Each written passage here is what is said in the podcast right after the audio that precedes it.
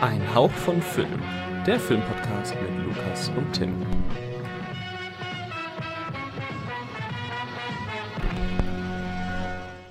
Hallo und herzlich willkommen zu einer neuen Ausgabe Ein Hauch von Film. Heute haben wir, das äh, ist einerseits meine Wenigkeit, aber auch der liebe Lukas. Hallo. Grüezi. Heute haben wir etwas äh, Besonderes zu verkünden und zwar hat es äh, mehrere mehrere Episoden gedauert, aber wir haben uns jetzt vorgenommen, einer Struktur zu folgen. Oh, wow. Kommen wir sehr früh auf die Idee nach so 30, 25, 30 Folgen? Keine Ahnung. Wir haben uns gedacht, äh, unser Leben folgt schon keiner Struktur, dann soll es wenigstens unser Podcast haben. Genau. Wir werden unser Bestes geben und äh, wir werden, ich erläutere das jetzt einmal kurz, wir werden unseren Podcast von nun an in drei Teile teilen. Einerseits, Achtung, Teil 1, da ähm, haben wir vor, immer die aktuellen Filme zu besprechen, die halt gerade so im Kino gestartet sind oder die wir als Pressevorführung gesehen haben oder oder oder. Also alles Aktuelle dort abzuhandeln. Dann gibt es Teil 2, das ist das Hauptthema. Dort sprechen wir über die Filme, wie halt in allen anderen Episoden auch, die wir uns halt als großes Thema vorgenommen haben. Und dann gibt es noch Teil 3. Das ist ein Spoiler-Part für die kommenden Wochen. In diesem Spoiler-Part wollen wir Regiedebüts besprechen. Da werden wir euch ähm, am Ende dieser Episode verraten, welche, welcher Regisseur in der nächsten Woche an der Reihe ist, welcher Film, ähm, damit ihr dann genau eine Woche Zeit habt, um ja, diesen Film zu schauen und euch den Part anzuhören. Außerdem habe ich für meinen Teil mir vorgenommen, jetzt nebenbei Fußnoten zu machen, Zeit und so, dass ihr äh, in den Show Notes oder in den Episodenbeschreibungen sehen könnt, ja, wann ihr quasi äh, oder wo ihr hinskippt, um den oder den Part zu sehen. So. Sehr okay, schön. alle verstanden? Alle Mache ich mir jetzt offiziell meine erste Notiz. Wir starten bei etwa drei Minuten mit äh, dem ersten, dem ersten Film. Und zwar mit äh, The Sadness. Der ist nämlich ähm, ja in wenigen Tagen in den deutschen Kinos. Und wir haben uns heute, weil unser Hauptthema, kleiner Spoiler, Ihr habt es wahrscheinlich auf dem Thumbnail gesehen, also was für Spoiler. Unser Hauptthema ist heute Asien und deswegen, ähm, ja, hat es sehr, sehr gut gepasst. Wir nehmen jetzt mal The Sadness vorweg. Keine Spoiler, keine Angst. Ähm, Lukas, erzähl mal, worum geht es in The Sadness? Jetzt kann ich mal durchatmen. Ja, Timmy, gönn dir eine Sekunde Pause. In der Zeit kann ich erzählen, wovon The Sadness handelt. Also The Sadness ähm, erinnert in seiner Handlung etwas an unsere eigene Situation, die wir hier seit zwei Jahren erleben. In äh, Taiwan verbreitet sich nämlich das äh, Alvin-Virus. Das ist ein mutiertes Virus und zu Beginn war es relativ entspannt und ähm, die Wissenschaftler warnen aber davor, dass sich dieses Virus mutieren könnte. Ähm, die Regierung möchte jedoch aufgrund eines Wahlkampfes erstmal nichts unternehmen und das sollte sich als großer Fehler herausstellen, denn das Virus lässt die Infizierten zu grausamen Bestien werden und äh, schon bald werden die Straßen von Taipei ähm, von Massakern und Vergewaltigungen beherrscht. Und äh, mittendrin in diesem Wahnsinn steckt äh, das Pärchen Cat und Jim. Und ähm, ja, Jim versucht seine Freundin, äh, zu seiner Freundin zu gelangen, die äh, auf der anderen Seite der Stadt zur Arbeit gegangen ist. Und äh, da war dieser Ausbruch des, des mutierten Virus noch nicht vorhanden. Und äh, ja, jetzt muss er aber an diesen unzähligen Infizierten vorbei, die ähm, ja praktisch jetzt die so ein bisschen die Stadt beherrschen. Genau. Und davon handelt es Sadness. Ja. Du hast gerade schon gesagt, dass äh, die, die Menschen verwandeln sich in Bestien. Also so, ihr müsst euch das, äh, ihr dürft euch das nicht vorstellen wie tatsächliche Bestien, sondern eher so vom Status her Zombie-ähnlich. Es sind keine Zombies, aber es wird im Film erwähnt, dass es äh, eine ähnliche dass der Virus eine ähnliche Struktur hat wie der Tollwut-Virus. Die, die Tollwut-Infektion ist, ja, ne? Kein Arzt oder so. ähm, und entsprechend drehen die Menschen halt durch. Also es sind charakterlich Bestien. Ganz genau. Ja. Und sie tun ganz schön widerliche Dinge. Überall wird der Film quasi betitelt als schlimmster und härtester Horrorfilm der letzten Jahre. Und es würde mich wahnsinnig interessieren, was du dazu zu sagen hast. Und wahrscheinlich auch, ob du noch wesentlich mehr in The Sadness siehst. Also ich würde erstmal mit der Brutalität anfangen und äh, so als netter Fun Fact für euch, äh, Tim und ich haben den Film zusammengeguckt. Mhm. Und ähm, was bei mir auf jeden Fall war während des Guckens, ich habe immer wieder so ein bisschen gelacht und ähm, einfach weil dieses, ich genieße einfach diese vollkommen übertriebene Brutalität und ja, der Film ist wirklich brutal. Also die FSK 18 kann ich absolut verstehen ähm, und ich finde, es zeigt auch wieder so ein bisschen, ähm, warum ich mit meiner, warum ich mit der FSK 18 Freigabe so ein bisschen die Probleme habe, weil wenn ich dann sowas wie Halloween Kills sehe und es dann mit The Sadness vergleiche, also es ist ja. schon eine sehr weite Bandbreite, die dort FSK 18 bedient, aber The Sadness ist wirklich brutal. Ich würde nicht so weit gehen, dass es wirklich der brutalste Horrorfilm, keine Ahnung, der unbedingt letzten Jahre ist, weil ähm, dann für mich, zumindest für mich ist es so, dass psychische Gewalt mich deutlich mehr verstört und hier ist schon erstmal sehr viel ähm, in die Fresse und ähm, zwar werden auch manche Sachen angedeutet und das ist auch toll so, dass nicht alles gezeigt wird, ähm, aber es geht ja gar nicht genau darum, dass alles explizit gezeigt wird, sondern dass man manches sich auch vorstellt, was dann auch deutlich härter sein kann. Also das Set, das ist wirklich brutal, es ist aber nicht der brutalste Film aller Zeiten und es steckt auch noch deutlich mehr dahinter, aber ich möchte jetzt erstmal Tims Meinung zur ja. Brutalität hören. Ich stimme vermutlich voll und ganz zu.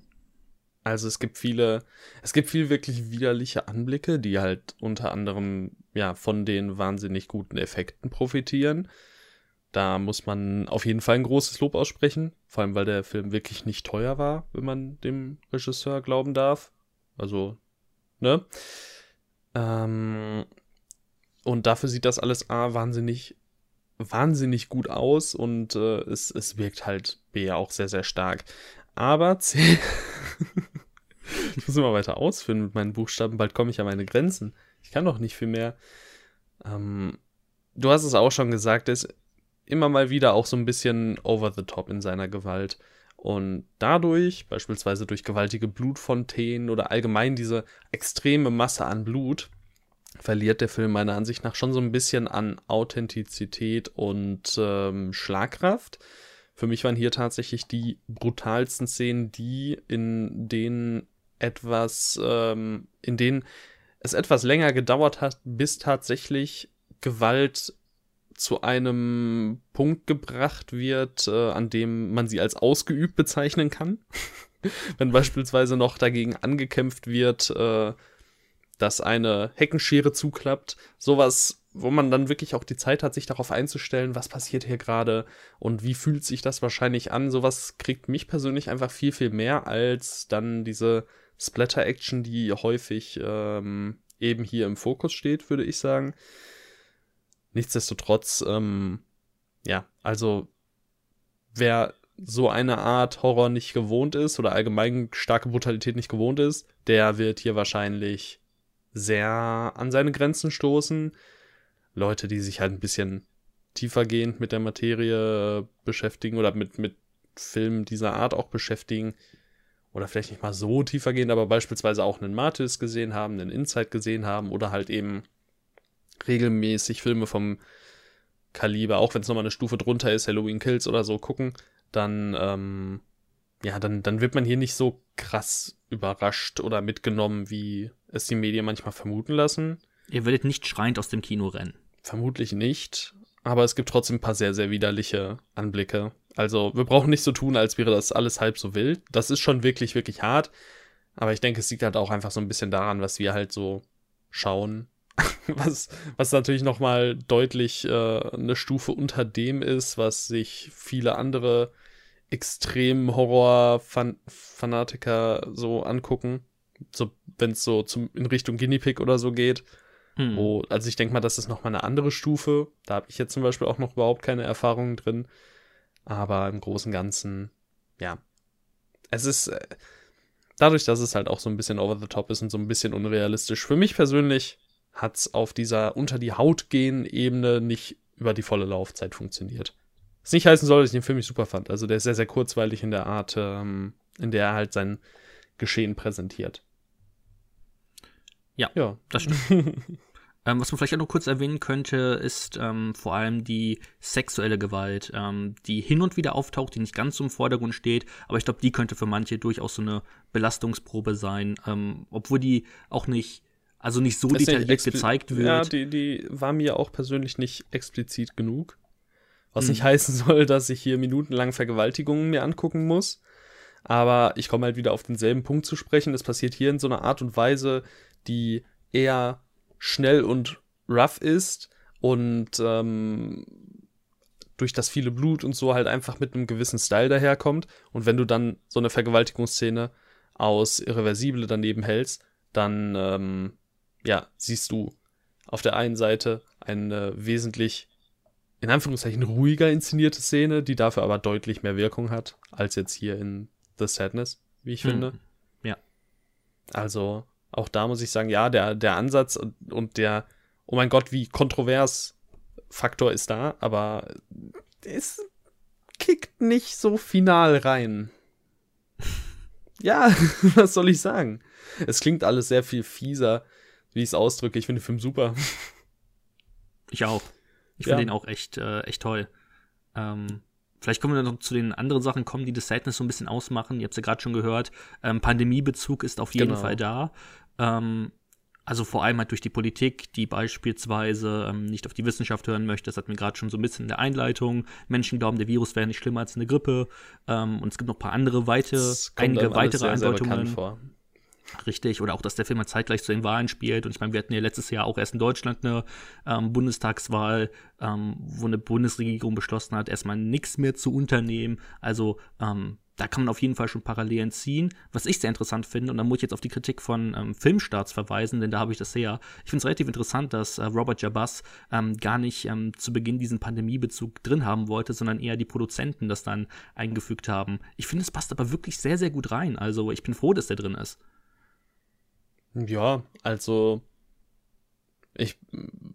Was wäre denn Jetzt unabhängig davon, dass die Politik und so mit reingezogen wird und äh, Wissenschaftler, der Auslöser des Ganzen wäre ja wahrscheinlich nicht sonderlich groß anders gewesen und damit wäre der Bezug, wenn er weniger in your face wäre, ja immer noch da, oder? Oder wär wäre irgendwie was anderes geschehen? Mm, dazu habe ich da nix, was lesen? Dazu okay. habe ich nichts mehr gelesen. Ähm. Gehen wir einfach mal davon aus, dass die, äh, also dieser Alvin-Virus auch schuld gewesen wäre. Oder irgendein Virus, irgendetwas, was das auslöst da hätte trotzdem jeder wahrscheinlich äh, Bezug ähm, auf die aktuelle Situation gezogen. Ja. Genau. Ja, wahrscheinlich schon. Ja. Nee, alles in allem, für, für das, was er halt sein möchte, also ein ultra brutaler Zombie, in Anführungszeichen Zombie. Alle sagen immer Zombie-Film, ne? Ich habe mir das auch schon angeeignet. Das ist ganz schlimm. Es ist kein Zombie-Film. Es sind keine Zombies. Ja. Virusausbruchs, Horror-Action-Splatter, der einfach äh, den Zuschauer, die Zuschauerin an seine ihre Grenzen bringen möchte. Ähm, das funktioniert hervorragend und ich finde, ja, alles, was man sonst noch in dem Film reinlesen kann, ist halt da. Für mich persönlich eher Mittel zum Zweck und nicht sonderlich viel mehr als das, aber das muss ja nicht per se was Schlechtes sein. Und ich finde, vor allem auch durch den wahnsinnigen Score, also wirklich wahnsinnigen Score, ähm, ist das schon ein sehr, sehr immersives Erlebnis. Jetzt schon zu Hause. Ich habe ihn jetzt nur zweimal über den Screener gesehen. Ähm, möchte ihn aber auch unbedingt noch mal im Kino gucken, um diese, um diesen brachialen, dröhnenden Score mal so mitzunehmen. Und äh, ja, wird bestimmt sehr, sehr cool. Ja, also ich kann mich da eigentlich nur anschließen. Ähm, man sollte das Sadness auf jeden Fall nicht nur auf seine Gewalt reduzieren. Der hat auch echt weitere tolle Metaebenen, die man entdecken kann. Ich sehe da vielleicht noch einen Ticken mehr als äh, Timmy, aber ähm, echt ein sehr unterhaltsames Erlebnis, spaßiges Erlebnis für mich teilweise auch, ähm, weil es auch manchmal so ein bisschen over the top ist. Sehr unterhaltsam. Ja. Ich finde, im letzten Drittel geht so ein bisschen ähm, die Puste aus, aber ansonsten. Er schlägt da einen ähm, anderen Weg ein. Richtig. Ähm, ansonsten ist es echt ein, echt ein Brett. Also, du hattest jetzt gerade noch gesagt, du siehst da noch ein bisschen mehr. Ich, ich würde gar nicht zwingend sagen, du siehst da mehr, aber ich glaube, du gewichtest es anders. Wir, äh, wir ja, hatten gut, ja privat stimmt, ein bisschen ja. geschrieben und äh, unter anderem durch die sexuelle Gewalt äh, und Übergriffigkeit kann man da durchaus auch ähm, einen gewissen MeToo-Charakter äh, reinlesen, der auf jeden Fall da ist. Also den würde ich dem Film jetzt nicht absprechen. Aber er geschieht für mich nicht in, auf eine Art und Weise, auf der ich das dem Film jetzt groß anrechnen würde, dass auch so eine Szene drin ist oder dass auch sowas thematisiert wird. Also dafür ist einfach die übergreifende ähm, ja, Art des Ausbruchs zu generell, um das jetzt äh, direkt explizit anzusprechen. So. Okay. Okay. Noch was dazu oder war es das mit The Sadness? ich glaube, wenn wir so auf die Uhr blicken, ist es gut, dass wir, ja. ist es gut, dass The Sadness äh, vorbei ist und dass wir zu anderen Themen kommen. Genau, doch. Das ist, denke ich mal, vernünftig. Wir wollen in dieser Ausgabe in unserem Hauptteil nämlich über asiatische Filme sprechen, wie wir es schon angekündigt haben. Wir haben einige gesehen im Januar. Ähm, du deutlich mehr als ich. Ich habe nämlich sechs geschaut. Oder so sieben, acht, irgendwie so um den Dreh. Exklusive The Sadness. Und ja, wir äh, sprechen jetzt ein bisschen über die einfach nochmal, ja, asiatische Filme oder asiatischen Filmen an sich äh, eine kleine Plattform zu bieten. Ich denke, du möchtest auch über den einen oder anderen Film, den ich geschaut habe, was hören und vielleicht können wir was empfehlen und so weiter. Deswegen, wir haben uns gedacht, wir machen grob ähm, eine zeitliche Reihenfolge, was die Filme angeht, die wir geschaut haben. Deswegen musst du anfangen, denn äh, du hast den ältesten Film gesehen, den wir hier heute ansprechen. Das stimmt und äh, das ist sogar eine Arrow Video Blu-ray, die ich gesehen habe und deswegen möchte ich den Film auch unbedingt erwähnen, damit ihr zumindest darüber nachdenken könntet, ähm, ihn beim nächsten Mal in den Einkaufskorb zu bewegen und das ist äh, Hiroshima aus dem Jahr 1953 von Hideo Sekigawa, ähm, hat auf Letterbox 569 ähm, ja gesehen Augen auf, äh, auf Letterbox, wie schon gesagt. Watches und einfach, glaube ich. Watches, ja, Watches. Ähm, und ist damit relativ unbekannt, aber ich fand einfach diese Thematik sehr interessant. Es ist nämlich, ähm, ja, der Film spielt ähm, vor, ähm, während und nach dem Atom Atombombenabwurf auf Hiroshima und ist auch zeitgleich der ähm, erste Film, der praktisch ähm, diesen Atombombenabwurf ähm, thematisiert. Und das macht den natürlich filmhistorisch sehr interessant, aber es ist auch so einfach ein total ja, schlimmer und tragischer Film. Ähm, zu Beginn, muss ich sagen, kam ich so ein bisschen schwer rein, weil ähm, er beginnt tatsächlich ähm, nach dem Atombombenabwurf, in dem erstmal so ein bisschen ähm, gezeigt wird, ähm, was für Nachfolgen das haben kann. Und ähm, dann hat er einen sehr langen Flashback-Teil, der den Hauptteil markiert. Und äh, zu Beginn sieht man halt kurz Augenblicke vor dem Atombombenabwurf und dann kommt dieser Atombombenabwurf tatsächlich sehr plötzlich und das ist dann schon ein sehr krasser Moment und wie sich dann das in den Sets gestaltet, ähm, ist wirklich ziemlich, ähm, ziemlich krass, weil da einfach dann nur noch, keine Ahnung, 60 Minuten pures Leid auf dem Bildschirm herrscht und da muss man schon einige Male echt schlucken. Ähm, es ist sehr authentisch gemacht. Ich meine, der Film ist auch von den Japanern, deswegen denke ich mal, dass es auch so, ein, so eine Herzensangelegenheit war, das ähm, authentisch zu inszenieren und das ist es auf jeden Fall. Ähm, zeigt auch nochmal, wie unmenschlich und erschreckend einfach dieses ganze Ereignis war. Ähm, und ja, es ist ja kein Film, über den ich sonderlich lange sprechen möchte, weil es gibt nicht so viel zu sagen, aber ähm, ich finde es einfach wichtig, den zu erwähnen, weil keine Ahnung, niemand spricht über den und er ist total unbekannt und äh, irgendwie wirkt er so vergessen. Aber ich fand den echt ähm, richtig toll und der Score ist tatsächlich auch vom, vom Godzilla-Komponisten Akira Ifukube und äh, ja, keine Ahnung, es sind einfach so interessante Fakten zu dem Film, die ich, die ich euch mal mitgeben wollte. Es ist halt ein sehr harter Film, aber ähm, auch total interessant und äh, tragisch und auf jeden Fall äh, wichtig, sowas nicht zu vergessen. Ähm, ja, das wäre eigentlich alles, was ich zu Hiroshima sagen würde. Ja, jetzt viel erwidern kann ich ja jetzt leider nicht. Ich glaube, das ist bei den Filmen, die du drin hast, teilweise ähm, häufig so, dass ich nicht viel dazu sagen kann.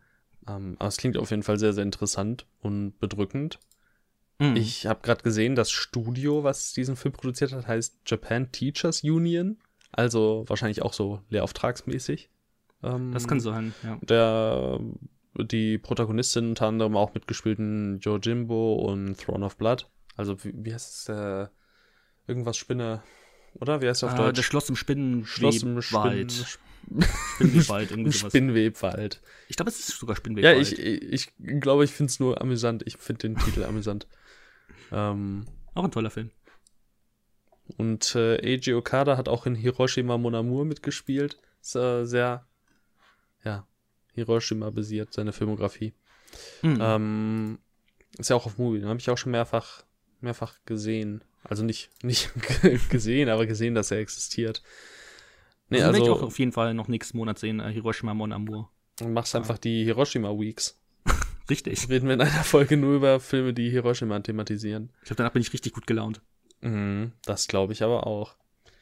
Nee, also klingt, klingt wirklich spannend und faszinierend. Durch die Laufzeit von, in Anführungszeichen, nur 105 Minuten bin ich auch tatsächlich ziemlich interessiert. Also, ich finde das ja immer, ich finde es immer sehr, sehr beachtlich, wenn Filme mit so niederschmetternden Themen gar nicht mal so lange gehen. Also dann gibt es halt so sowas wie, keine Ahnung, Schindlers Liste und der geht halt irgendwie 160 Minuten oder länger. Nee, der geht doch 180 doch, oder so, länger. ne? Ja, ich glaub, 200 der, fast.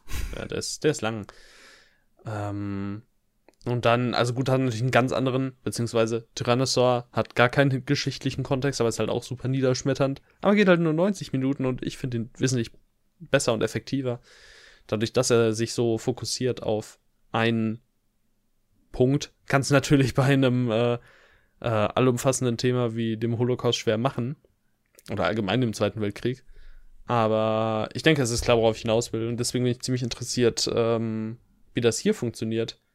Obwohl es ja auch im, aber in Bezug auf den Holocaust sowas wie Son of Saul, dauert ja, glaube ich, auch nur 106 Minuten. Kenne ähm, ich leider auch nicht. Ich muss sagen, ich bin in diesen ich muss, ich muss mehr Filme mit äh, geschichtlichem Kontext gucken. Da ich glaube, der ist ungarisch und hat sogar damals den, äh, den Auslands-Oscar zu, äh, gewonnen. Also ähm, echt ein grandioser Film, kann ich auch nur empfehlen. Okay. Packe ich mir einfach auch mal auf die Watchlist. Aber auch sehr, sehr niederschmetternd. Also ähm, Ach, alles keine guten Laute-Themen. Findest du, der, der Holocaust-Film war niederschmetternd? Das ja. Dann gucken wir, wann gucken wir äh, Auschwitz von Uwe Boll? Ist es Auschwitz? ja. Heißt, ja? Oh, ja. Super. Ich liebe den Mann, der ist so gut. Uwe oh, Boll-Filme sind meine Lieblingsfilme. Ich finde die klasse. Der ist auf Prime. Ja, da können wir dann doch da reingehen. Sprechen wir. nee, nee, nee, Nächste Woche startet nichts im Kino. Ich weiß, worüber wir in Part 1 sprechen. Auschwitz von Uwe Boll. Oh Gott, nee, den tue ich mir nicht nochmal an. Da spielt er sogar selber mit. Echt? Er spielt einen Nazi-Offizier. Oh Gott. Ja, sympathisch.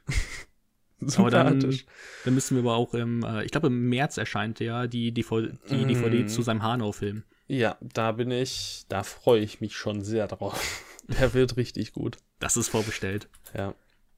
Wollen wir zum nächsten Film kommen? Sehr gerne. Okay. Ich habe nämlich endlich Lone Wolf and Cup gesehen, den ersten Teil, Sword of Vengeance. Und bisher noch nicht weiter gesehen, aber ich mochte ihn. Das freut das dich doch sicher. Das freut mich riesig. Der geht nur, nur 83 Minuten. Das äh, ist ziemlich wenig.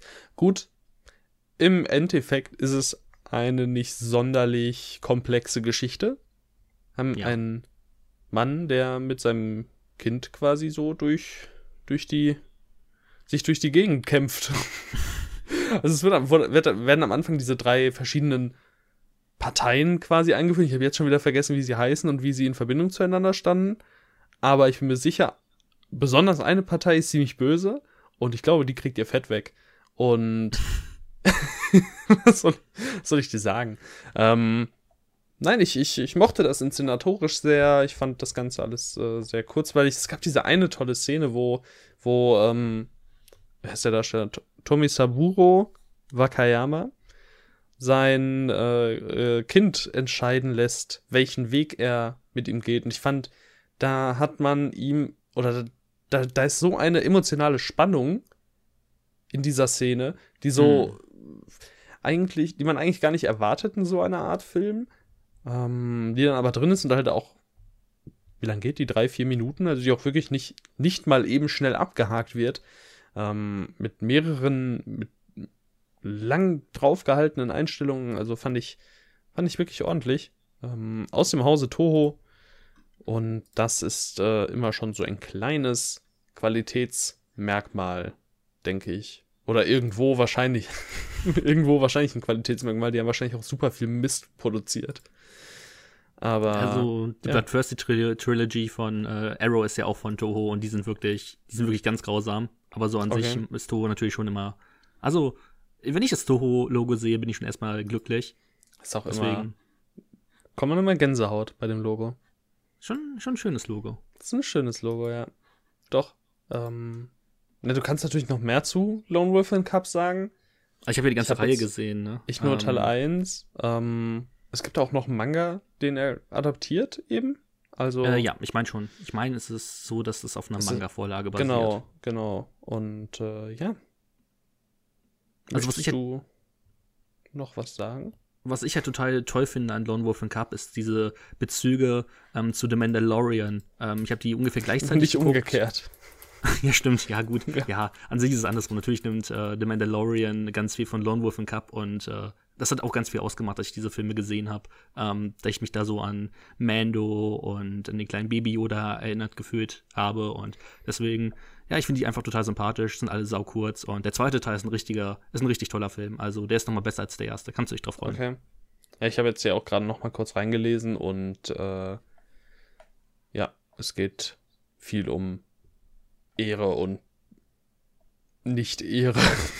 Ja. ist also typisch, typisch asiatischer ähm, ja, Samurai-Film, Sa Samurai-Film quasi. Die werden auch ein bisschen Ähm, repetitiv, aber die machen trotzdem Spaß. Das bezweifle ich gar nicht. Das bezweifle ich wirklich gar nicht, dass die repetitiv werden. Aber das ist ja nicht ähm, zwingend schlecht. Deswegen möchte ich die jetzt auch nicht alle. Das ist immer die Frage, möchtest du die dann alle am Stück gucken oder lässt du dir lieber ein bisschen Zeit? Das ist immer ein bisschen, bisschen schwierig, weil. Wie viele Filme hast du insgesamt, die du ansprechen willst?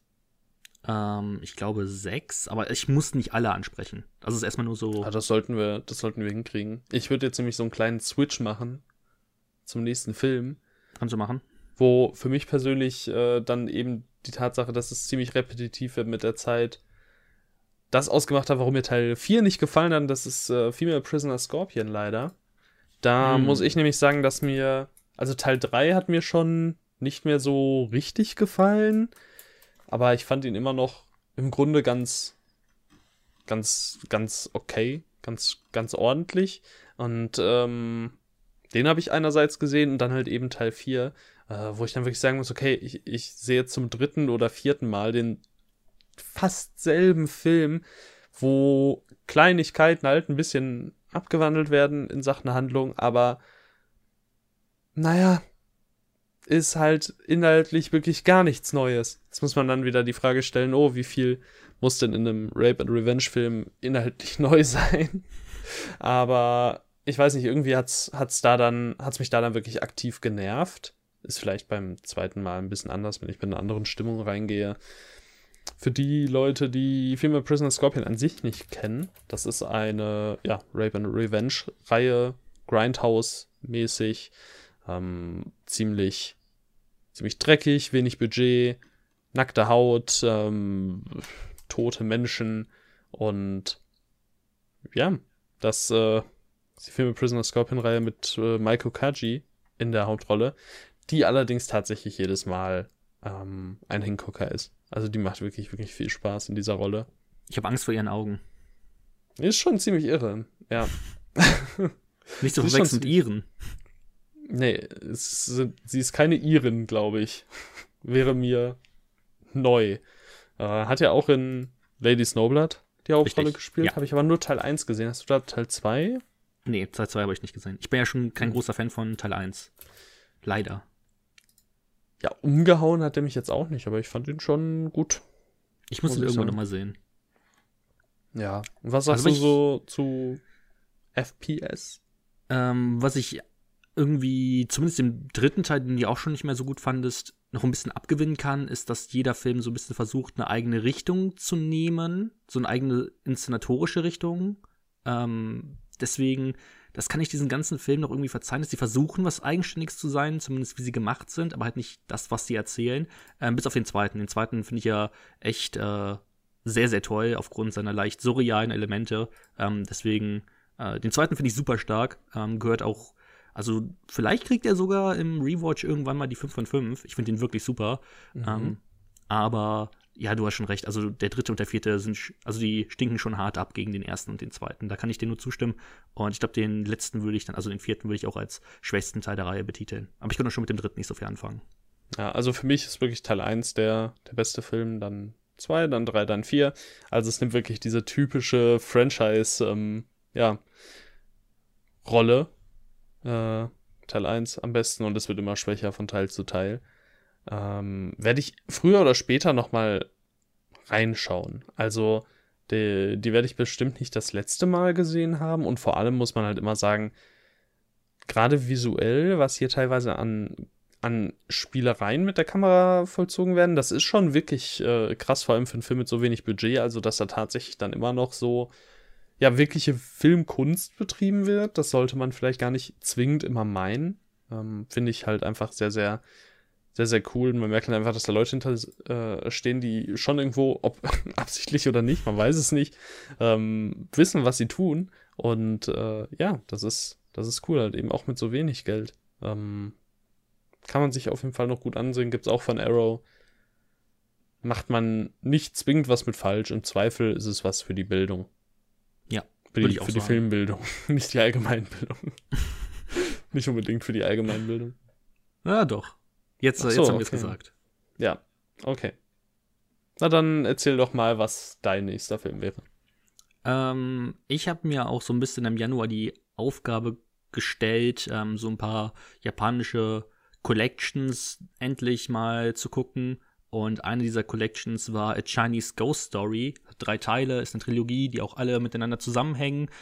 Und ähm, es sind Wuxias, also im Endeffekt sind so ein bisschen ähm, historische Filme über das traditionelle Japan mit, ähm, ja, mit Schwertkämpfen und mit, ja, so die äh, Hauptcharaktere in Wuxias können auch immer so ein bisschen fantastische Elemente. Äh, es treten auch gerne mal sowas wie Geister oder sowas auf. Ähm, der bekannteste Film ist in dieser Reihe ist sowas wie Tiger and Dragon von Ang Lee. Und äh, ja, A Chinese Ghost Story ist halt auch ein Wuxia. Und ich habe so ein bisschen meine Liebe zum Genre entdeckt, weil die einfach so tolle Actionsequenzen haben. Und The Chinese Ghost Story hat das auch. Ähm, es handelt, die Reihe handelt von einem ähm, Steuereintreiber, der ähm, an, in einer kleinen Stadt ankommt. Da möchte aber keiner, dass ähm, ihm für eine Nacht eine Unterkunft anbieten. Deswegen ähm, geht er praktisch in einen Tempel und dieser Tempel ist ähm, verflucht. Und äh, da trifft er dann einen Schwertmeister, der ihn ein bisschen ausbildet und eine ähm, hübsche junge Dame, äh, in die er sich äh, verliebt. Aber diese hübsche Dame ist leider ein ein Dämon, ein Geist, irgendwie sowas. Und äh, schon Soll passiert. Und äh, ist eigentlich schon jemand anderem versprochen. Und diese ganze Filmreihe, ich spreche einfach mal über die ganzen drei Teile an sich, ähm, sind einfach so liebevoll gemacht. Also natürlich erkennst du, dass da ganz viel mit Pappmaché gearbeitet wurde, aber es sind einfach so viele praktische Effekte, die ich irgendwie wertschätzen kann. Ähm, so viele coole Kamerashots, einfach richtig coole Ideen, so als ob du, ähm, ich habe mal eine Review gelesen, es ist so, als würdest du im Phantasialand die Geisterrikscha angucken. Geisterrikscha ist halt so eine, so eine Geisterbahn, die sich um dieses traditionelle Japan, ähm, dieses traditionelle Japan behandelt, ähm, mit äh, ja, Skelettköpfen, die Schwerter schwingen und genau sowas gibt's einfach in Chinese Ghost Story auch. Ähm, es ist relativ unterhaltsam, vor allem der erste Teil. Ähm, die werden dann für mich leider immer schlechter, obwohl im letzten Teil Tony Lang mitspielt, den wir mhm. als ähm, Antagonist in Chang-Chi kennen oder halt auch aus den ganzen äh, Wonka Wai-Filmen. Deswegen habe ich eigentlich gehofft, dass er mir am besten gefallen könnte, aber naja, anscheinend ist er kein äh, Qualitätsmerkmal zu dieser frühen Zeit, aber an sich sind das wirklich ähm, sehr charismatische Filme, die ähm, unterhalten wollen. Und ja, das können sie auf jeden Fall, vor allem der erste. Den ersten kann ich echt ähm, echt empfehlen. Der ist toll. Ähm, hat auch nicht ein klassisches Happy Ending. Und ist einfach ein cooler Film. Leslie Chung kennt man kennen, Joey Wong kennt man vielleicht auch, wenn man sich so halbwegs im Hongkong-Kino auskennt. Ähm, hat man vielleicht schon mal von denen gehört. Und ja, kann man, wenn man ein VPN besitzt, ähm, über Amazon Prime, äh, ja, äh, Amazon Prime, Großbritannien oder ähm, USA angucken. Und an dieser Stelle würde ich jetzt gerne in die Werbung verleiten zu NordVPN, so. aber die gibt's leider nicht. Deswegen äh, schreibt man NordVPN an, dass wir eine Werbung gerne hätten. Ich glaube, das ja. wird nichts. Tut mir leid. Schade. Ich habe irgendwie das Gefühl, es, es wird nichts werden. Das ist schade, nee. aber ja. Nee, die Filme nee. sollten was werden. Die könnt ihr gerne ja. echt angucken. Es sind, es sind nette Filme. Kann man echt, kann man echt machen, aber ja. Ist jetzt auch keine große Rede wert. Ähm, wenn man einfach so ein bisschen auf was Fantastisches steht, vielleicht ein bisschen gruselig, äh, so in leichten Ansätzen. Die haben da mhm. wirklich tolle ähm, Creature-Designs teilweise, vor allem im zweiten. Im zweiten gibt es ein richtig, richtig tolles Creature-Design. Ähm, das hat mich auch echt begeistert, wie sie das gemacht haben. Ähm, aber ja, es sind einfach nette Filme für zwischendurch, nichts Weltbewegendes. Einfach mal Spaß ja, haben. Kannst du schöne Monologe führen über, über diese Art Film. Das ist immer echt? so toll. Ja, du, ich meine, du hast gesagt, nicht der Rede wert, du hast vier Minuten Monolog gehalten. So. Oh shit, ich habe gedacht, das wäre jetzt so ähm. zwei Minuten und äh, wir können jetzt zum nächsten äh, Teil springen. Nicht ganz. Nicht ganz. Crazy. Aber das ist ja auch nicht dramatisch. Ich habe gerade gesehen, also A, es klingt interessant, was du da erzählt hast. Ich habe ja den ersten Teil mal auf die Watchlist gemacht. Der Regisseur Tony Ching Siu Tung hat hm. äh, einen Film gemacht mit dem Titel Naked Weapon und ich finde sowohl das Cover phänomenal, sowie die Tatsache, dass der liebe Milos den natürlich gesehen hat. Also liebe Grüße an der Stelle. Aber das Cover ist wirklich stark. das den, Cover ist wirklich den, stark. Mit den Camouflage-Körpern. Die Und Maggie Q hervor. könnte man vielleicht auch kennen. Ja, Maggie Q ist dabei. Die hat, war nicht auch in irgendeinem Fast and Furious oder so? Äh, ich weiß es nicht. Nee. Mission Impossible. Zwei, glaube ich, oder? Nee, drei anscheinend. 3, Rush Hour 2. Fantasy Island. Stirb langsam 4 oder 5, ich weiß es nicht. Bin noch nicht so weit.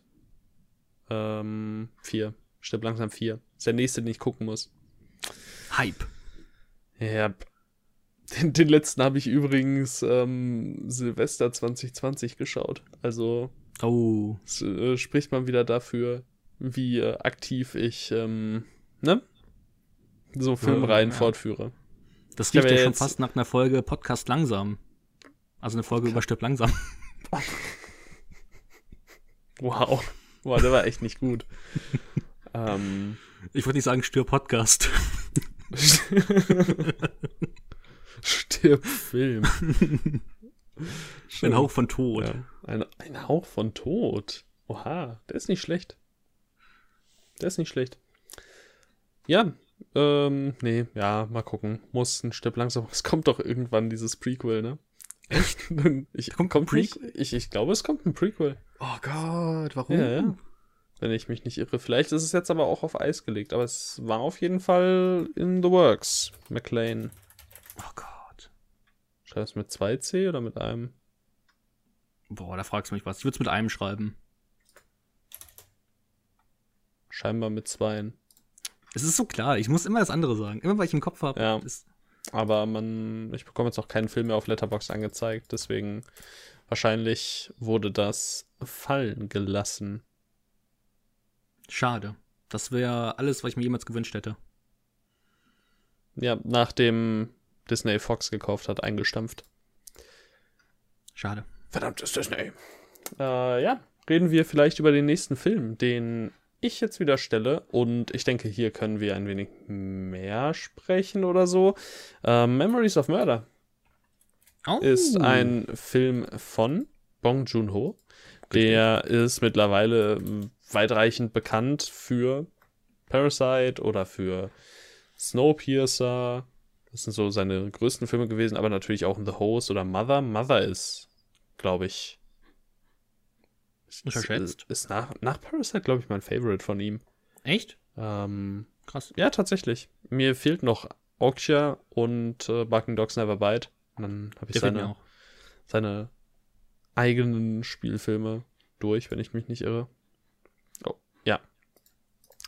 Ähm, worum geht's in Memories of Murder? Der Film folgt ähm, oder basiert auf realen Begebenheiten. Es gibt eine eine Vergewaltigungs- und Mordserie und ähm, ja, Ermittler, die so semi gut in ihrem Job sind und so teilweise auch semi motiviert zu sein scheinen, also sind sehr bedacht darauf, den Fall einfach nur zu lösen, anstatt tatsächlich einen Täter zu finden. Ähm, ja, machen sich quasi auf die Suche nach dem Täter. Ihnen wird dann noch jemand an die Seite gestellt und äh, ja, es ist äh, erstmal viel Polizeiarbeit. Es erinnert so ein bisschen Was natürlich zeitlich wieder nicht hinhaut. Es wäre dann umgekehrt an äh, zum Beispiel Zodiac, aber der wird wahrscheinlich mehreren Leuten hier ein Begriff sein. Und ähm, ja, 130 Minuten sehr, sehr spannend inszeniertes südkoreanisches Kino von Bong Joon-ho mit Song Kang-ho. Und das äh, sagt, glaube ich, sehr, sehr viel über die Qualität des Films aus. Ich glaube, ich glaube, viel mehr muss man über die reine Qualität gar nicht zwingend sagen. Nee, überhaupt nicht. Also du hast so eigentlich alles Wichtige zusammengefasst. Jetzt wollen wir über den Film sprechen. Jetzt habe ich gerade gesagt, wir können mehr über den Film reden, wir können es nicht nach zwei Minuten weitergehen. Ähm, also ich muss sagen, ich bin gerade ein bisschen schockiert, ähm, anscheinend habe ich den Film vor Letterbox gesehen. Das kann ich mir kaum vorstellen. Oder vergessen zu loggen. Das kann sein, aber ich weiß es nicht. Also ich hätte gedacht, dass ähm, Parasite tatsächlich mein erster Bong Joon-ho gewesen wäre. Und anscheinend ist es falsch. Oh, das ist äh, peinlich. Das ist wirklich peinlich. Ich würde peinlich, dass Parasite dein erster Bong Joon-ho war. das ist wirklich peinlich. Meiner war, glaube ich, Snowpiercer. Also ist nicht viel besser. Naja. Hatte, hatte der Timmy bestimmt zufällig gesehen und dann gemerkt, oh, das ist doch, das ist doch der Typ. so der Typ, der den guten äh, asiatischen Film gemacht hat. Ja, wahrscheinlich. Wahrscheinlich war das äh, der Auslöser dafür. Ähm, nee, Memories of Murder ist wirklich super. Ähm, oh, wow, wir haben, echt nicht, Film. wir haben echt nicht Ich mag so das Ende sehr gerne, aber darüber können wir natürlich nicht reden. Ja, genau. Aber das ist so ziemlich das Beste am ganzen Film für mich. Ehrlich? Ja, also das Ende finde ich schon echt Kannst richtig grandios. Ah, warte, meinst du den Wendepunkt zum Ende? Oder das. Ich glaube, ich meine den finalen Ende. Shot. Ach so, ah ja, okay, gut, doch, das ist dann schon wieder. Ja, ist ja wieder was anderes. also die allerletzte Szene ist auf jeden Fall sehr, sehr stark. Aber ja, gut. Es basiert auf wahren Begebenheiten. Das dürfte aber trotzdem den wenigsten hier bekannt sein, deswegen wollen wir es mal nicht vorwegnehmen, ja. wie der Film endet. Aber ja, ich persönlich fand äh, das teilweise ein wenig abrupt und dann plätscherte es teilweise auch so ein bisschen vor sich hin noch, finde ich. Also so ganz perfekt Klick gemacht hat es vor allem durch das letzte Drittel dann nicht so richtig bei mir, aber der Film hat einfach unabstreitbare Qualitäten und äh, es ist Bong Joon-ho mit Song Kang-ho. Also, das habe ich wirklich ziemlich äh, treffend formuliert oder abgelesen, keine Ahnung. Ähm, ist ein guter Film einfach. Es würde mich aber nochmal interessieren, was du zu Zodiac sagst. Auch ein richtig hervorragender Film. Ähm, ich glaube, über den haben wir ja schon mal privat gesprochen.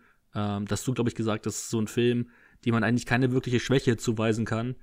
Und bei mir ist Zodiac sehr lange her, aber so das, was in meiner Erinnerung noch irgendwo dahinter steckt, ähm, kann ich eigentlich nur das Gleiche sagen wie du, ähm, mhm. ähm, dass es ein ziemlich toller Film ist. Ich habe ihn halt auch nur einmal gesehen und das ist auch schon einige Zeit her. Aber ich ähm, muss wirklich sagen, es ist ja auch so ein Markenzeichen von David Fincher, Kurzweiligkeit. Selbst wenn wenig Action, sage ich mal, passiert, Actionmäßiges, also nicht Action, Action, aber wenn halt eben viel Ermittlungsarbeit stattfindet, äh, dann ist das trotzdem super kurzweilig und das ist auf so einem Level inszeniert und gestaltet, dass ähm, man eigentlich nur den Hut ziehen kann. Ist wahrscheinlich meiner Ansicht nach sein unterschätzter Film oder er fällt halt häufig ab gegen sowas wie ein The Social Network oder ein Sieben oder natürlich ein Fight Club, in dem Fall vollkommen gerechtfertigt. Ähm, aber ich glaube, ich persönlich habe ihn an zweiter Stelle in meinem Ranking von David Fincher. Also will auch was heißen. Ich sehe auf jeden Fall auch die Parallelen, die du gerade siehst, zwischen Memories ja. of Murder und äh, Zodiac. Also ja. der Vergleich ergibt auf jeden Fall Sinn. Es gab ja letztes Jahr die, äh, letztes, ja, letztes Jahr kurzzeitig die Nachricht, dass der Zodiac-Killer jetzt gefasst wurde. Oh, Spoiler für Zodiac. oh der wurde nie gefasst. Ich bin mir jetzt gerade gar nicht mehr sicher, wie es ausgegangen ist, aber ich glaube, er wurde noch nicht offiziell als wirklicher Täter irgendwie hingestellt. Identifiziert, ne? Ja, ich glaube, das ist mehr so ein. Jetzt, auf den deutet jetzt aber wieder sehr, sehr viel hin, aber das wäre ja dann auch nicht das erste Mal. So habe ich das auch verstanden. Ähm, müsste aber mich dann auch noch mal einlesen. Das ist halt so ein interessantes Ding. Ja, hier steht auch noch nichts, noch nichts äh, ja, was irgendwie, ja, ne, bestätigt mhm. wurde.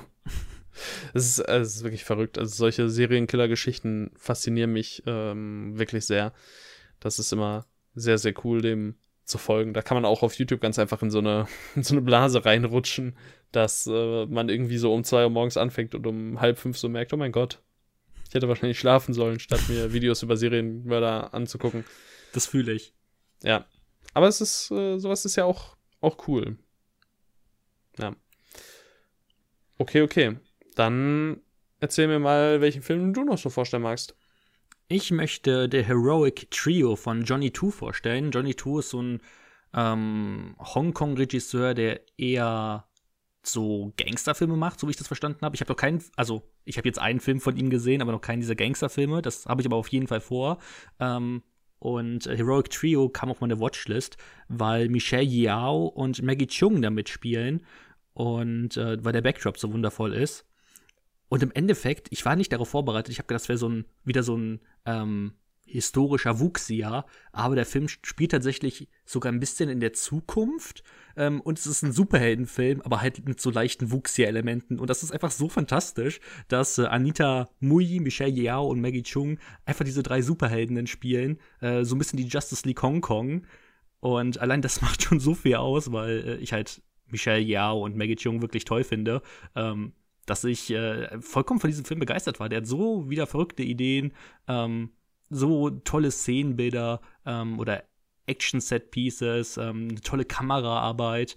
Ähm, es ist trifft wirklich so ein bisschen das, was ich schon gerade bei Chinese Ghost Story gesagt habe. Ähm, fabelhaft inszenierte Kämpfe, ähm, toller Cast, charismatischer Cast und einfach diese Liebe zum Praktischen. Ähm, da bin ich sehr schnell von begeistert und deswegen der Heroic Trio ähm, ist wieder ein sehr kurzer Film mit 88 Minuten, aber macht, wie schon gesagt, sehr viel Spaß und über die Handlung muss ich nicht viel sagen. Es geht einfach darum, dass ähm, diese drei Frauen einen Bösewicht besiegen müssen, der ich meine, es war, er entführt Babys also wirklich was richtig, richtig Böses okay. Und ähm, ja, deswegen ein sehr kurzweiliger Film. Und das Lustige war, ich habe ähm, am Tag danach Irma Webb gesehen. Das ist auch wieder ein Film mit Maggie Chung, wo sie sich selber spielt. Und äh, in diesem Film tauchen tatsächlich Szenen auf aus der Heroic Trio.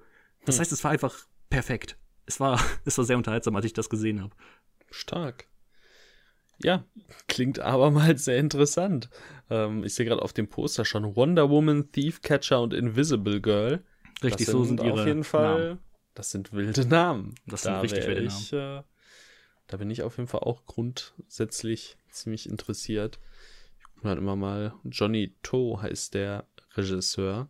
Hat zum Richtig. Beispiel Drug War gemacht, der mir vom Namen irgendwie wahrscheinlich irgendwas sagt. Aber, der ist auf Amazon Prime momentan. Ja, sehe ich auch gerade. Wahrscheinlich ohne, wahrscheinlich, ohne O-Ton. Ja, ganz genau. Election hat er noch gemacht, könnte man vielleicht noch kennen. Ähm, zwei, also zwei Teiler, beziehungsweise ich glaube, irgendwann soll mein dritter Teil kommen. Keine Ahnung, wie es darum steht. Ähm, auf jeden Fall kennt man, wenn man sich so damit beschäftigt. Ja. Also ich kenne ihn jetzt seit einem guten Monat. Okay, so ehrlich krass. will ich sein. Aber ja, es krass, war sehr krass. unterhaltsam. Ja, klingt nicht schlecht. Auch nicht schlecht war Tech von Sion Sono. Hast du den geschaut? Ja. Kennst du den? Okay.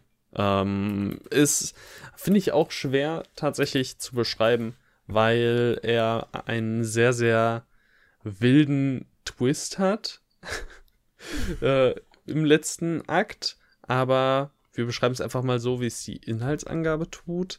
Ähm, hier sind Schülerinnen, die gejagt werden von einem Wind, also, also Geistern scheinbar.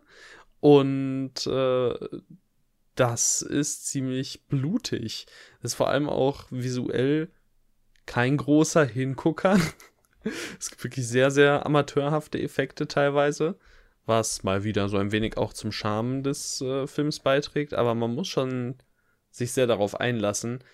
Und ähm, ja, ich möchte halt wirklich nicht vorwegnehmen, was dann quasi der finale Twist ist, aber was man auf jeden Fall sagen kann, ist, dass es immer wieder den Anschein macht, als würde die Protagonistin ihre Person wechseln, also ihr äußeres Erscheinungsbild, den Aufenthaltsort und so weiter. Und das ist alles ganz, ganz merkwürdig. Man weiß nicht wieso. Ähm, ergibt dann am Ende Sinn und ich glaube, bei einem Rewatch könnte das super, super interessant sein zu beobachten, was man noch so feststellen könnte. Deswegen glaube ich auch, dass er mir beim nächsten Mal noch deutlich besser gefällt. Jetzt fand ich ihn halt nur ganz gut.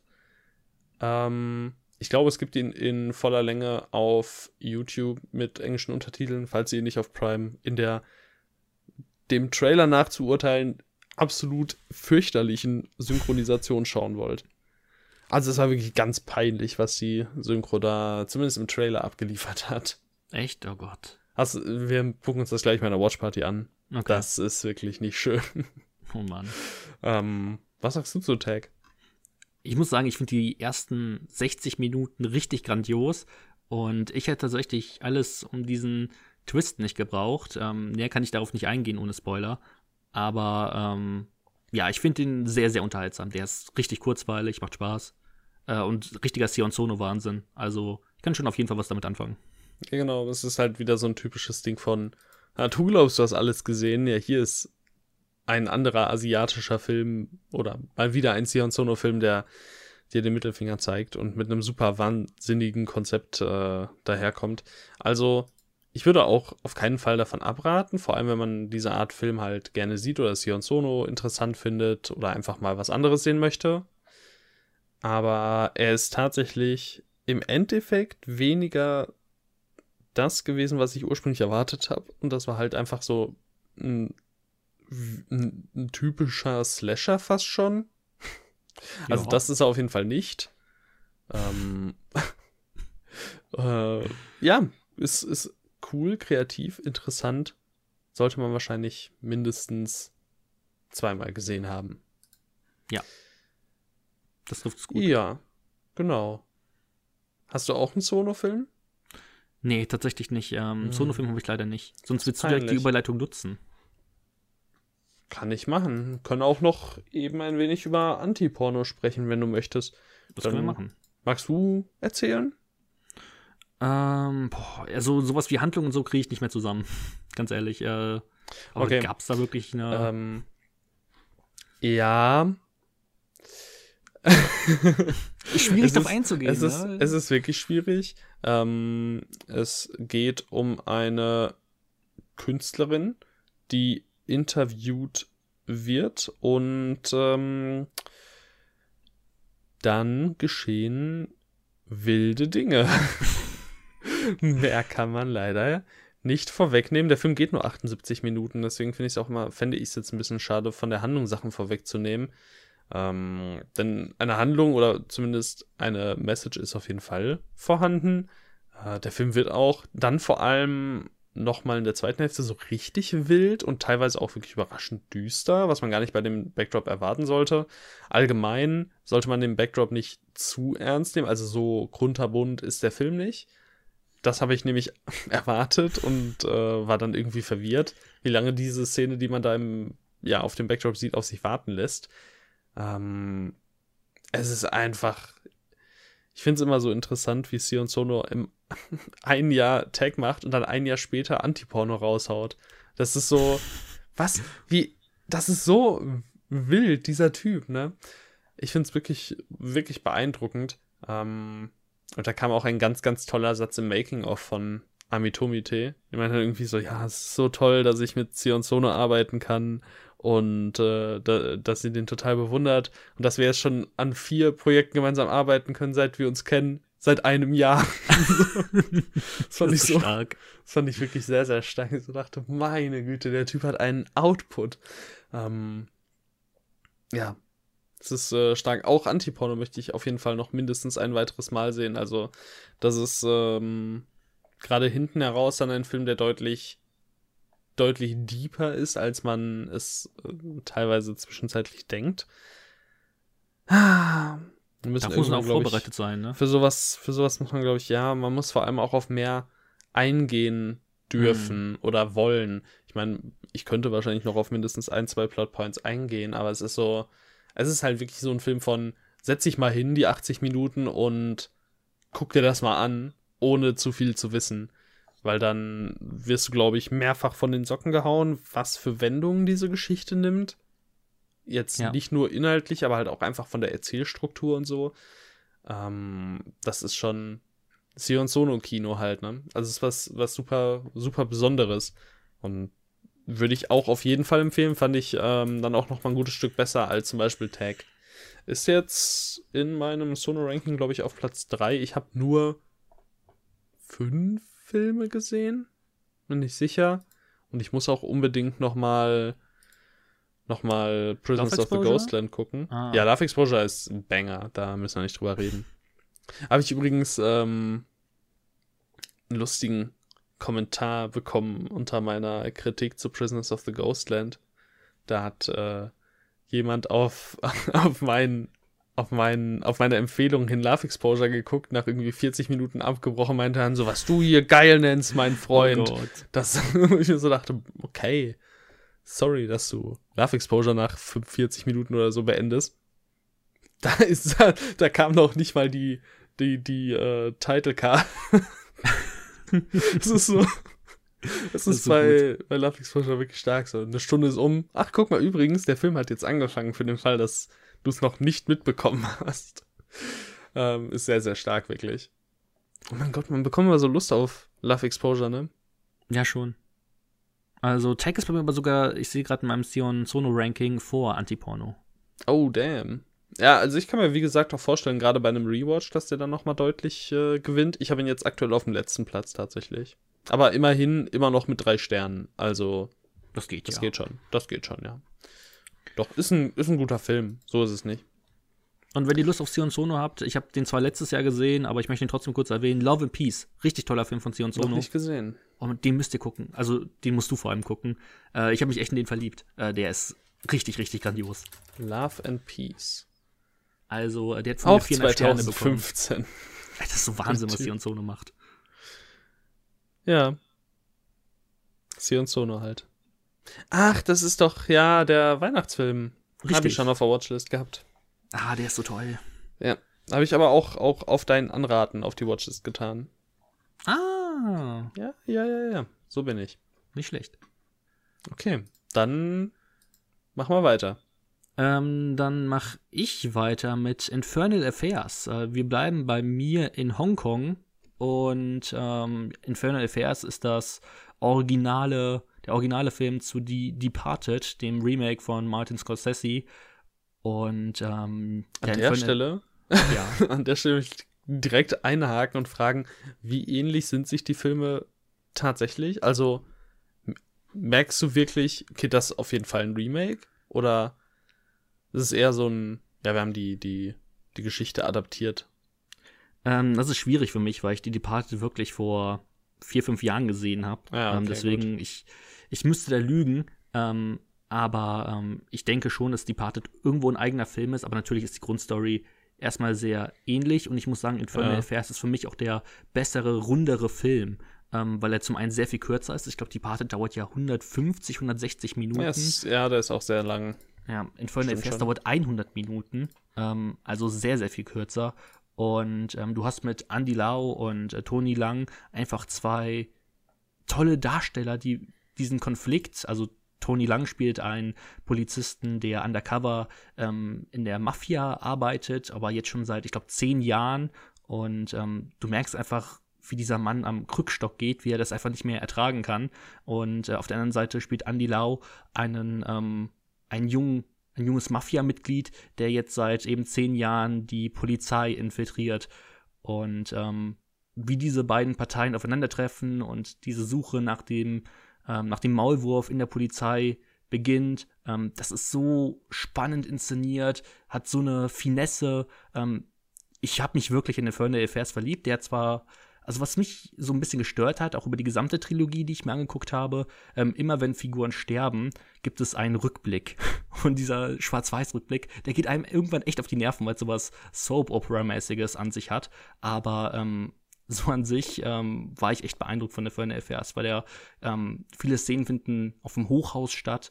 Ähm, das sieht einfach so bombastisch aus, weil Hongkong einfach auch so eine total interessante Stadt ist. Vor allem, wenn man so viele Hongkong-Filme sieht, ist das so interessant zu sehen, wie unterschiedlich diese Stadt inszeniert ist. Und ja, ähm, Infernal Affairs auf jeden Fall für alle, die sich so für Mafia-Filme interessieren.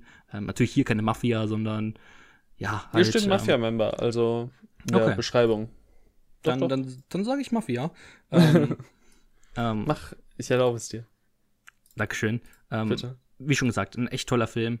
Ähm, Anthony Wong könnte man auch kennen, ist auch so eine Hongkong-Legende, von dem ich jetzt unbedingt mehr sehen möchte. Ich meine, der spielt auch in vielen Filmen von Johnny Two mit.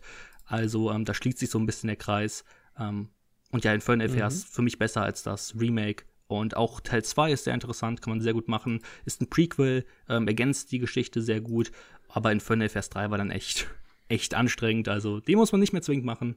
Ähm, vielleicht dann, um die Collection abzuschließen. Aber ähm, Infernal Affairs 1 und 2 sind ähm, in sich geschlossen schon wirklich, ja, zwei sehr, sehr tolle Filme. Es äh, klingt also wirklich eins zu eins so wie, also was ich jetzt auch nochmal nachgelesen habe, ist wirklich eins zu eins so wie The Departed. Sehr, sehr interessant. Mhm. Ich sehe gerade, Anthony Wong hat auch in Exiled von Johnny 2 mitgespielt. Schließt sich ja dann auch der Kreis, den du gerade angesprochen hast. Aber hauptsächlich natürlich der absolute Hingucker ist, ähm, dass er mitgespielt hat in, Achtung, Trommelwirbel, Die Mumie Teil 3 aus dem Jahr 2008. Und äh, der ist ja von dem Regisseur von Achtung, festhalten, denn es wird schnell und furios. The Fast oh and Furious und Hurricane heißt. Also, wer da nicht äh, gespannt ist auf den äh, Ein Hauch von Film Mumien Podcast, der äh, ist, glaube ich, auch nicht mehr ganz bei Trost. Ich glaube, eins und zwei habe ich sogar zu Hause. Ich glaube, eins werde ich irgendwann mal gesehen haben, aber. Eins habe ich auch ja. irgendwann mal gesehen. Irgendwann auf Jet RTL. Li ist äh, übrigens Echt? Hauptantagonist bei Mumie 3. Oh Gott. Mm, das ist ein Banger, glaube ich. Ist Teil 2 nicht mit Dwayne Johnson der? Äh, ja, scheinbar. Ja. Und Rachel Weisz. Mhm. Rachel Weisz spielt, glaube ich, im ersten auch mit. Achso, ja, das, das hm, wusste ich jetzt nicht. Ich habe nur den zweiten jetzt gerade aufgerufen. Ja, spielt im ersten auch mit. Ja, tut sie. Stimmt. Oh, Rachel Weisz ist okay. auch so toll. Rachel Weisz schon, schon gut, würde ich sagen. Ja, Infernal Fest habe ich auch zu Hause. Habe ich mir ursprünglich auch so ein bisschen vorgenommen zu gucken. Hat nicht so gut geklappt. wie irgendwie alles, was ich mir so vornehme in so einer Richtung. Also ich muss das wirklich durchplanen, wie wir es jetzt äh, beim, bei unserem Podcast haben. Wie viele Filme hast du noch? Ähm, eins, zwei. Zwei hätte ich noch. Dann mach du noch mal, weil ich habe nur noch einen. Okay, dann mache ich weiter mit Scabbard Samurai. Ähm, das ist ein Film von Hitoshi Matsumoto. Ähm, ich glaube, der ist eigentlich Comedian in ähm, Japan und hat sich dann entschieden, ein paar Filme zu drehen. Und seine Filme sind auch dafür bekannt, richtig verrückt zu sein. Also ich habe nur seinen, ich habe nur Scabbard Samurai gesehen, aber vom Poster könnte man ja vielleicht äh, Big Man Japan sehen, äh, kennen. Ähm, habe ich auf jeden Fall schon mal das Poster gesehen und möchte jetzt auch bald mal so in echt sehen, weil es sieht einfach sieht absolut verrückt aus. Ähm, Scabbard Samurai handelt auf jeden Fall, also überraschenderweise ist es ein Samurai-Film, ähm, und handelt von einem ähm, herrenlosen Samurai, der äh, innerhalb von 30 Tagen einen Lord zum Lachen bringen muss, da er ansonsten stirbt. Und ich glaube, das ist einer der kreativsten Filme, die ich in den letzten Wochen gesehen habe, weil du wirklich diese äh, 30 Tage mit dem Samurai durchgehst und jedes Mal lassen, lassen die sich so unfassbar kreative Dinge ähm, ausdenken, um diesen Lord irgendwie zum Lachen, also der Lord ist so ein kleines Kind, ähm, um den irgendwie zum Lachen zu bringen. Ähm, das ist wirklich, da fragt man sich, wie haben sie das gemacht? Also vor allem, weil die auch kein riesiges Millionenbudget hatten und trotzdem sieht das alles so gut aus, es ist alles so praktisch. Ähm, wie dort auch mit Timing umgegangen wird und mit Humor. Das ist, du merkst einfach, dass der Regisseur Comedian ist. Ich hoffe, er ist Comedian, mhm. wenn nicht, äh, sehr schlecht altern. Aber ich meine, er ist Comedian, das äh, müsst ihr gegoogelt haben. Ist er. Und ja, es ist einfach ähm, höchst kreativ, höchst liebevoll und ähm, tatsächlich wird der gegen Ende ähm, relativ emotional und ähm, ja, einfach ein Schöner Film, habe ich äh, vom guten Lindy im Wichtig-Club bekommen und deswegen nochmal an dieser Stelle liebe Grüße. Ähm, toller Film, kann ich mich nur für bedanken und äh, ich freue mich auch schon, bald die anderen Filme von Hitoshi Matsumoto zu sehen, einfach weil ähm, ich jetzt nach Scabbard Samurai wirklich, wirklich Lust darauf habe, weil es mhm. so herrlich kreativ war, ähm, innovativ und ähm, und, und ich, es wird so häufig von mir über äh, Kinderdarsteller gemeckert, aber die Neunjährige im Film ist unfassbar gut. Ähm, die sti äh, sticht sogar den ähm, Protagonisten weg, ab. Nein, sie sticht ihn nicht ab, aber ähm, sie, ist, sie ist besser. Gerade sagen, Ähm, okay. Sie sticht ihn nicht ab, aber sie ist unfassbar gut. Also, ähm, das so ein gutes Schauspiel von einer Neunjährigen habe ich schon lange nicht mehr gesehen. Ähm, Nach 2012 scheinbar leider nichts mehr gemacht. Das ist schade. Ähm, ja, auf jeden Fall kein erzählerisches Meisterwerk, aber einfach höchst kreativ und macht Spaß. Vielleicht ein Ticken zu lang, aber im Endeffekt dauerte trotzdem nur 103 Minuten. Also toller Film. Kann man auf YouTube gucken. Und ja, rein da. Das ist einfach Schön. jünger als ich, die Frau. Mein Gott, ey. Crazy. 18. Juli 2001. Verrückt. 2001. Dann bin ich Ja, mein, mein Jahr. Das ist mein Jahr. Ich finde das ja immer so krass. äh, Ich arbeite ja in einer Grundschule neben meinem Studium und ich finde das ja so heftig, wenn dann so auf den Zetteln so steht, geboren 2014, 2015. Ich mir so, meine Fresse. 2014 einfach. Wo ich das richtig Das krank so- finde bei so so Fußballern. heftig. Ja, das sowieso auch. Wenn ich dann höre, Da- der, der nächste 16-Jährige steht da auf dem Platz und ich denke mir, Alter, der ist einfach fünf Jahre jünger als ich. Mhm. Das ist so krass. Ja, das ist schon nicht ohne. Ah, ja. Auch nicht ohne. Es sind so, es wird echt nicht besser. Diese Überleitungen, die werden echt nicht besser.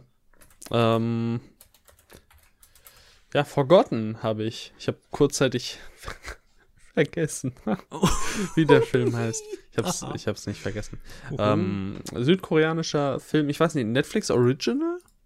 Ich glaube nicht, Er dass kam- Netflix Original ist, aber er ist auf Netflix. Er, er lief aber, glaube ich, von Anfang an auf Netflix, wenn ich mich nicht irre. Also der war, dann hat sich vielleicht Netflix hier in Deutschland die Rechte gesichert oder so. Irgendwie, irgendwie sowas.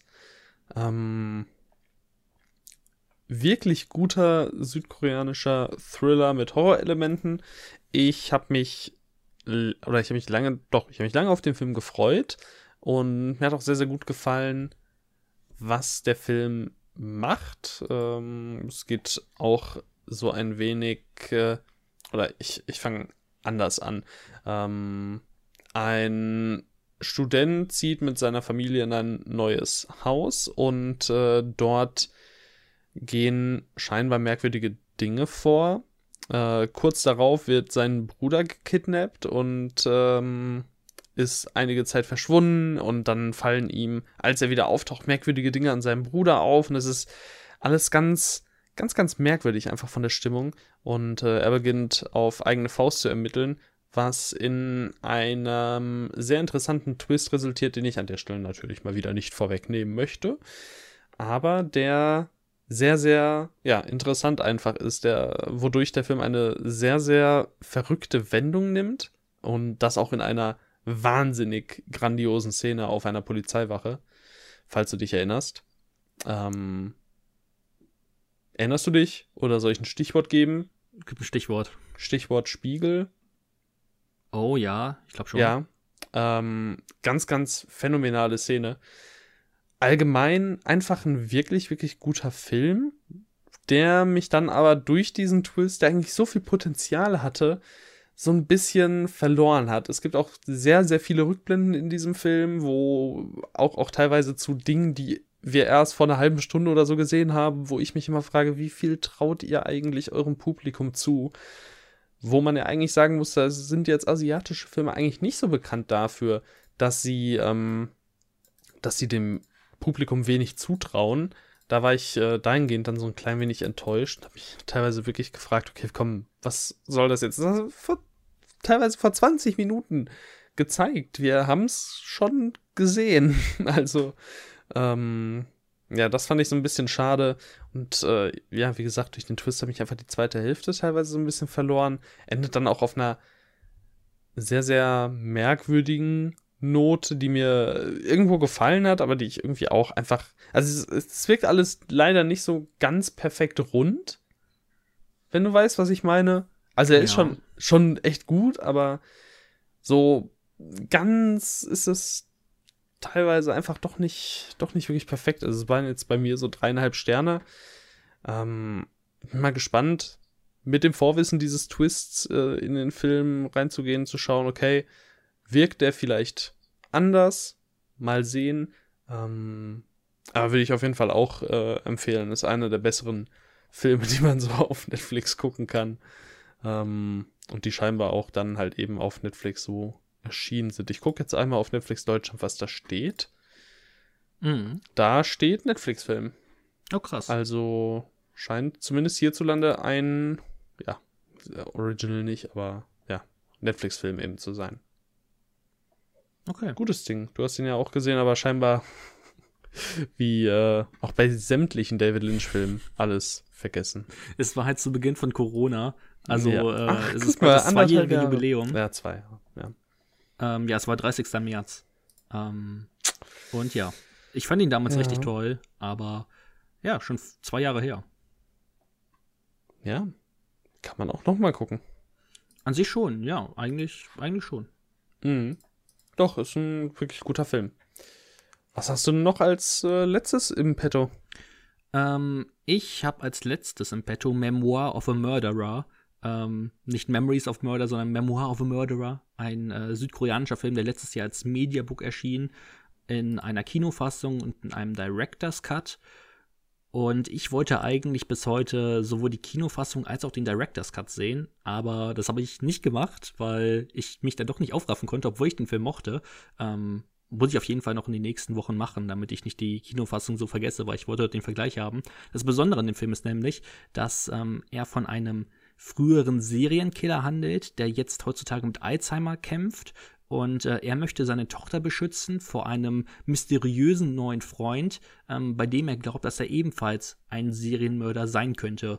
Und ähm, ja, so entsteht ein Thriller, der wirklich ähm, sehr anspannend ist, der auch mit diesen klaren Elementen von Alzheimer-Filmen arbeitet. Ähm, wir haben ja schon letztens äh, oder schon zur Genüge über The Father gesprochen und über seine Stärken. Und genau diese Orientierungslosigkeit, ähm, die findet man auch in Memoir of a Murderer. Und ich hoffe tatsächlich, dass genau sowas auch im ähm, Director's Cut dann gezeigt wird, wie sich dort vielleicht ähm, einfach eine andere Sichtweise ähm, auf den Film. Ähm, das erhoffe ich mir so ein bisschen.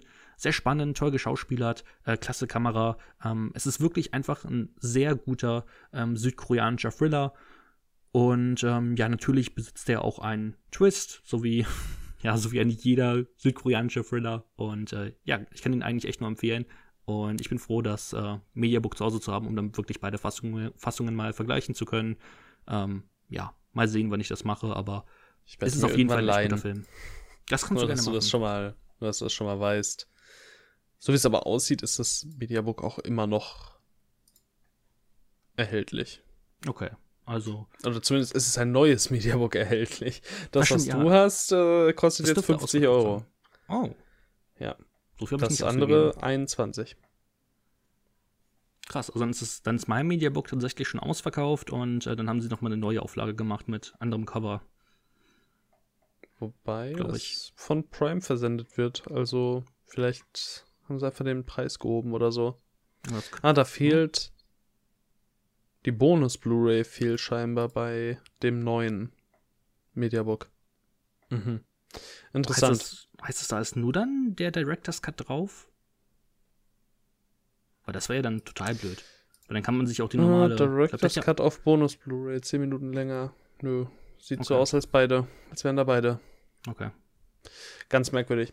Klingt aber super interessant. Also ich finde das Konzept extrem spannend und äh, habe den auch schon auf der Watchlist. Gibt sogar auf Prime Video zu sehen, kostenfrei und äh, im O-Ton mit deutschen Untertiteln. Also eigentlich gibt es kaum eine Ausrede, den jetzt nicht zu gucken. Meine Ausrede ist unsere Podcast-Watchlist für diesen Monat. Die ist übel. Die ist richtig übel. Es ist immer so, so krass. Wir nehmen uns extra vor, ja, wir machen nicht so viele Filme, oder? Watchlist am Ende der Besprechung 35 Filme. Hat gut geklappt. Mal gucken. Ähm, Also im März wird es auf jeden Fall Ja. entspannter. Im März wird es entspannter. Ja, jetzt müssen wir einmal durchpowern. Müssen wir mal in den sauren Apfel beißen. Richtig. Jetzt müssen wir erstmal euch heiß machen und dann können Oh, wir euch oh. mit dem Müll vollkleistern. Oh, in wenigen Sekunden können wir die Hubtober 8.5 Liste erstellen. Alter. Ja, der 1. Februar ruft. Ähm, schön, Memoir of a Murderer. Klingt toll. Und wir gehen damit äh, raus aus unserem Hauptteil und rein in Teil 3. Und Teil 3 existiert ja jetzt heute noch nicht. Ich glaube, es ist auch besser so. Die Folge ist lang. Die Folge ist tatsächlich ziemlich lang geworden. Ich meine, okay, wir haben über irgendwie zwölf Filme oder so gesprochen. Deswegen geht das schon klar. Ähm, aber ja, wir, wir, sprechen, wir sprechen einmal kurz darüber, welchen Film wir uns nächste Woche anschauen wollen. Der ja. heißt nämlich. Heißt der, der heißt äh, tatsächlich von äh, so einem genannten David Lynch äh, Eraserhead. Lynch, ja. Eraserhead. Ihr habt jetzt ja quasi eine Woche Zeit, wenn ihr ja, ihr, ihr, ihr habt Zeit Ungefähr bis ja, je nachdem, wann ihr das hier hört, ne? Ihr habt Zeit vor der nächsten Ausgabe von Ein Hauch von Filmen, den Film Eraserhead zu schauen. Der geht knapp 90 Minuten von David Lynch, das Regiedebüt. Und ähm, ja, wir besprechen den Film. Eigentlich kann man nicht so viel spoilern. Wir haben überlegt, ihn heute schon mit reinzunehmen. Wir haben es dann gelassen. Wir gehen beim nächsten Mal einfach full den Spoilerweg. Viel spoileriger geht es eigentlich gar nicht, weil es eher so ein Fühlen-Film ist. Das geben wir euch jetzt, denke ich mal, schon mit auf den Weg. Fühlt ich gebe euch gar Film. nichts auf den Weg. Ähm, dann, ja, mal gucken, ob er euch gefällt oder nicht. Und freut euch darauf, dass wir den nächste Woche besprechen oder so. Das Hauptthema der nächsten Woche. Achtung, müssen wir auch bekannt geben. Hoffentlich habt ihr noch nicht abgeschaltet. Ähm, lautet Catherine Bigelow. Das sagen wir deswegen, oh. weil wir, wir besprechen die Filme mit Spoilern, oder? Oder? Also, ja, ja. Können wir mal gucken, wie es sich anbietet, ne? Aber wir können ja erstmal sagen, wir werden erstmal vielleicht spoilern. Genau. Vielleicht. Deswegen, wir werden vielleicht, vielleicht spoilern. Wir gucken die äh, folgenden Filme. Ich werde sie euch nennen, aber in der Zwischenzeit auch schon mal darauf hinweisen, dass in den Shownotes immer auch steht, ob wir einen Film mit Spoilern besprochen haben oder nicht. Also, da könnt ihr ja reingucken. Und bevor ähm, du das ähm, vorliest, müsst ihr natürlich den Podcast bewerten. Genau, fünf Sterne. Alles darunter ist peinlich. Richtig. Okay. Äh, die, Filme, die Filme lauten ähm, äh, Near Dark, Point Break, Strange Days, The Hurt Locker und Zero Dark 30 sowie Detroit. Richtig. Das sind die sechs Filme, die wir nächste Woche besprechen wollen. Nicht alle davon mit Spoilern und wenn etwas mit Spoilern besprochen wird, dann steht es in den Show Notes. Ihr müsst nicht alles gucken.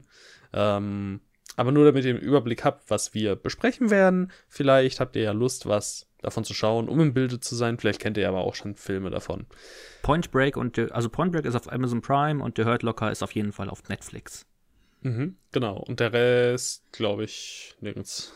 Strange Days ist in meinem Regal. Das kann, kann ich sagen. Detroit was auch. das äh, den Leuten hilft, weiß ich nicht. Nee, Detroit habe ich nicht. Hm, ich dachte immer, es ist ein Gespräch für die nächste Woche. Die Folge hier ist lang gewesen. Ähm, reden wir nächste Woche drüber. Ich werde es bestimmt auch dann erwähnen. ähm, möchtest du noch was loswerden? Nein. Okay. Dann würde ich mich an der Stelle bedanken für eure Aufmerksamkeit. Ähm, es hat Spaß gemacht, über asiatische Filme mal wieder zu reden. Auch wenn du bei allen von mir mitreden konntest und ich bei keinem von deinen. Aber so ist das halt manchmal. So ist das halt, wenn man mit jemandem spricht, der deutlich mehr asiatische Filme guckt als man selbst. Sorry. Das ist ja nicht deine Schuld. Also ich habe ja auch Filme, beispielsweise Infernal Affairs, äh, hatte ich auch auf meiner Shortlist, habe ihn dann aber nicht geguckt. Das ist ja mein Problem. ähm, das war so oder so lang genug von daher. Ja, doch, war schon, war schon gut. Können wir zufrieden mit sein. Danke fürs Zuhören und wir hören uns ähm, nächste Woche wieder mit den Themen Neustart. Ich glaube, es gibt keine. Catherine Bigelow und Eraserhead. Bis dann. Tschüss. Wisst ihr, was auch lang ist? Mein Tschüss. Ciao.